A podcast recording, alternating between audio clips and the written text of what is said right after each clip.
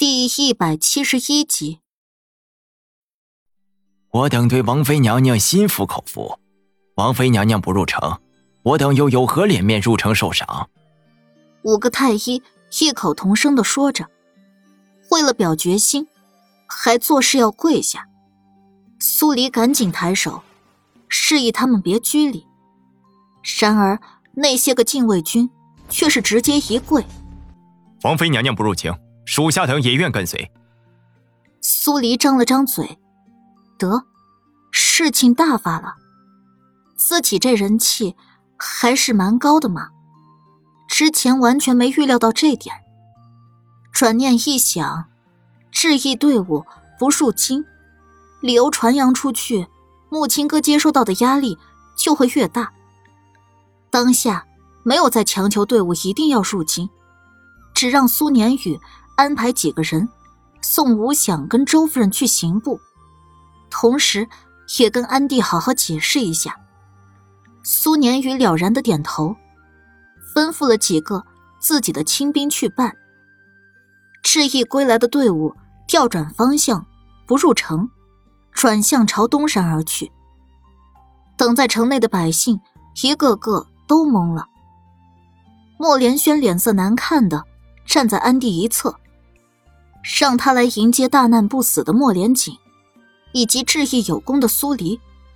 他本来就憋着口气，见到队伍转向后，立刻朝安帝开口：“父皇，这老五跟武王妃也太放肆了！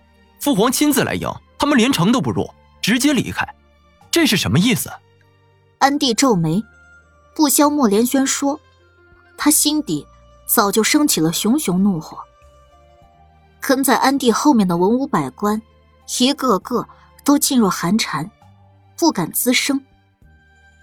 陈恩侯若有所思的半眯着眼睛。自己女儿跟苏黎的那个约定，他不是不知道。苏黎不入城，如果是因为那个约定，那么事情可就不妙了。陈恩侯招过来一个贴身护卫，低声叮嘱了几句。让他快去快回。押送犯人的禁卫军进了城，一人率先到了安帝面前，行了一礼后禀道：“启禀皇上，王妃娘娘因与人有约定，在五王爷回来后不得入京。其他禁卫军与太医皆自愿与王妃娘娘共进退，还请皇上明察。约定？谁能让苏黎不得入京？谁给那人的狗胆子？”安帝闻声。接连三声反问，音调放大，气势渗人。陈恩侯浑身一抖，硬着头皮上前拱手道：“皇上，这本是亲哥跟武王妃的玩笑话，不想武王妃却是当真了。微臣已经派人去将亲哥叫来，让他去给武王妃赔礼道歉。”亲哥，安帝双眸一敛。这到底是怎么一回事？这，陈恩侯踟蹰着，不知道要怎么解释，才会让这件事过去。那禁卫军是个机灵的，连忙接话道：“皇上，当日五王爷受伤，王妃娘娘去陈恩侯求药，许是因为这件事，才有了清歌郡主与王妃娘娘之间的约定。”禁卫军故意扬长了声音说。让离黄撵稍近一点的百姓，都能听到他的话。说完，他立马收到了陈恩侯吃人的眼神，见好就收，换拳行了一礼。若皇上没有别的吩咐，属下这边将人犯送去刑部收押。安帝抬手准了，禁卫军起身离开。安帝用眼角余光扫了眼莫连轩，莫连轩脸色一红。不由自主的垂下头。他本来是想离间安帝跟武王府，却不想搬起石头砸了自己的脚。打脸来得太快，就像是阵龙卷风。莫连运见状，看向安帝，面色平静道：“父皇，青哥是分轻重之人，儿臣相信他与武王妃的约定，应当只是戏言。一会儿他来了。”让他去跟武王妃和解，执意队伍自然就入城了。安帝哼了一声，没有说话。他堂堂一国之君，亲自来迎也就算了，就因为这么一件小事儿，让他多等几个时辰，这些丢了的皇家颜面怎么捡起来？老五也是，怎么能随着苏黎闹呢？故意不入城，让父皇干等着呢。莫连运温温的开口，不像是离间，却像是一根尖刺，无形的刺进安帝心里。安帝黑着脸，气氛顿时僵直而下。周围的百姓一传十，十传百，木青哥还没被人带过来前，就已经成为了所有人议论的对象。没一会儿，陈恩侯派出去的家卫把木青哥带了过来。站在大道两侧的百姓，顿时对他指指点点起来。木青哥皱眉。听着各种不堪入耳的话，本想理论几句，但家卫却将他拦住，劝道：“皇上正在等着，若是去迟了，龙颜大怒，就连侯爷也难保住郡主啊。”木青哥只能狠瞪了几眼百姓，快步去了龙辇面前。臣女见过皇上。安帝看了眼陈恩侯，字里行间不带一丝感情。这气是你陈恩侯府惹出来的，你来说。是，微臣领命。陈恩侯行了个礼，额上已经是一层薄汗。他把木青哥拉到一侧，压低了声音开口：“以前你怎么闹，我都由着你，但这次不同。武王妃执意有功，如今她不肯入城，你若是不去请。”不去将那约定作废，皇上便要一直等下去。我不会去的。木青哥咬了咬唇，看了眼城外，肯定是他教唆了景哥哥。如若景哥哥肯入城，皇上定然不会逼我去请他。现在不止武王爷不肯入城，同去江州城的禁卫军，还有五名太医都不肯入城，要跟武王妃同进退。木青哥哼了一声，他这是下了什么迷魂药？为什么人人都喜欢他、遵从他？我不管，是他答应我的，只要景哥哥回来，他便再也不能踏入都城一步。你放肆！陈恩侯用眼角余光看了眼龙辇上的安帝，又看着自己不愿意退让的女儿。你想因为这么一件小事儿？让整个承恩侯府为你陪葬吗？你不想嫁入三王府，我都依你了。可这件事儿说破了天，你也要去做，而且还要态度诚恳的去做。凭什么？穆青哥委屈的红了眼睛。是他答应我的，他发过誓的，我又没逼他，强迫他，为什么要我妥协？如若你也有本事将疫情解决，你可以不用妥协。我，木青哥紧咬住唇，恨恨的看向城门方向。队伍早已经不见人影了，他却仿佛还能看到苏黎站在那儿，正在耻笑他的自不量力。青哥，这件事儿你一定要去做，为了你，也为了承恩侯府。只要将来大业有成，今日你收的这些。我全加倍为你从他身上讨回来。说这话的时候，陈恩侯的手重重在木青哥肩上拍了几下。他向来疼爱这个女儿，从小到大就没让她受过委屈。木青哥很想摇头，可事到如今，他实在没有摇头的资本。陈恩侯见他不说话，知道他这是答应了，慌不忙的。去请示了安帝，要求陪着自己女儿一同去东山请人。安帝允了。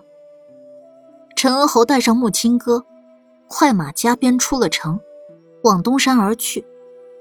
苏黎他们还没到东山，就被陈恩侯的马车追上了。木青哥跳下马车，一眼就看到了一头白发的莫连锦。他瞪着发红的眼睛，站在原地，久久没能回过神来。陈恩侯轻咳一声，把穆青哥往前面扯了几步。五王爷、五王妃，本侯带着青哥还向你们赔罪了。当时拿钥匙起的事，不过就是青哥随便说说的玩笑话，还请五王妃莫要当真。说完，不动声色的捅了下自己女儿，示意她开口。穆青哥回过神。擦了擦眼泪哗哗的眼睛，直勾勾的盯着莫连锦。锦哥哥，你的头发。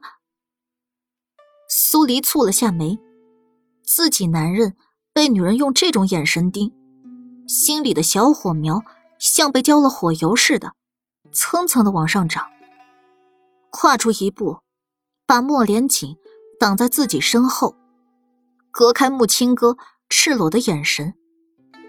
锦哥哥，你变成如今这样，全是这个女人害的。你怎么就是不明白，她就是个害人精？你还如此执着于她做什么？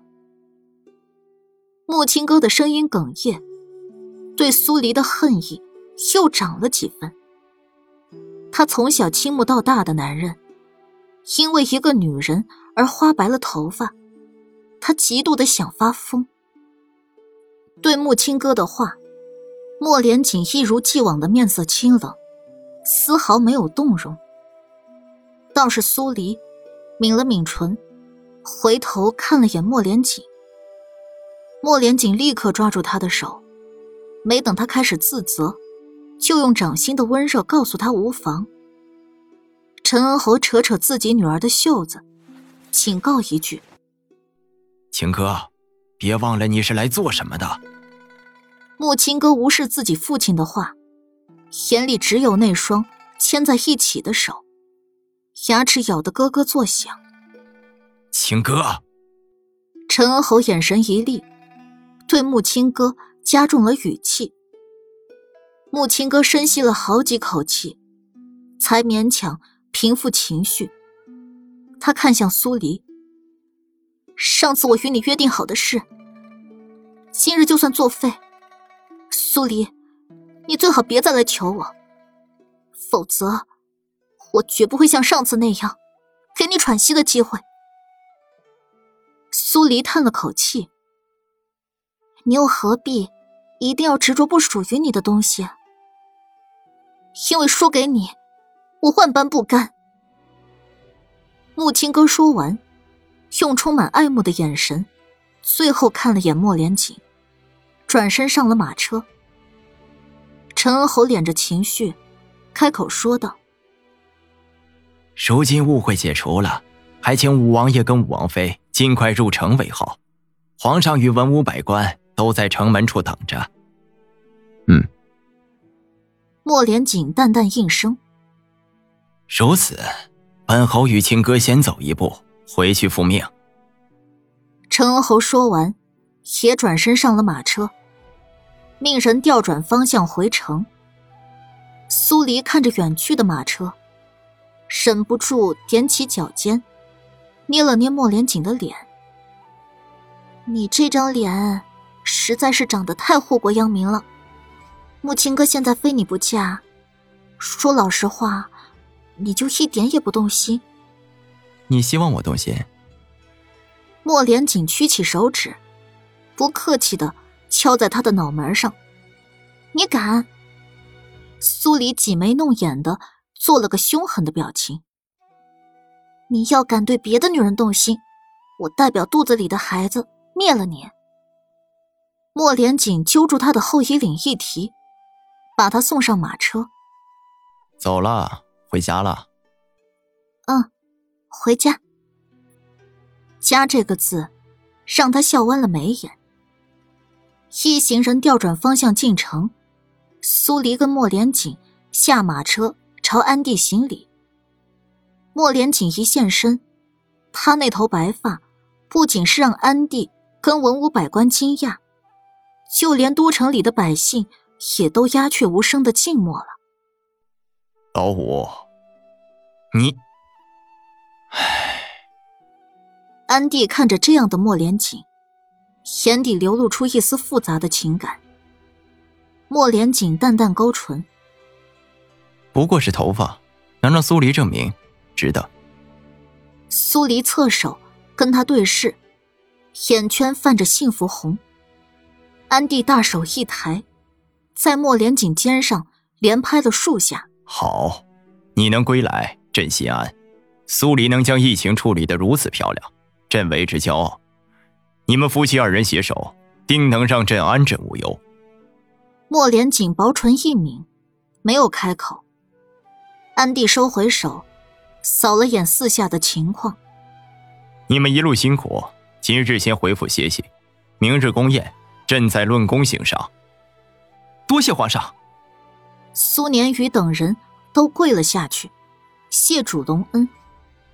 安帝又说了不少好话，大多都是有意说给百姓听的。随着安帝离开，文武百官各自散开，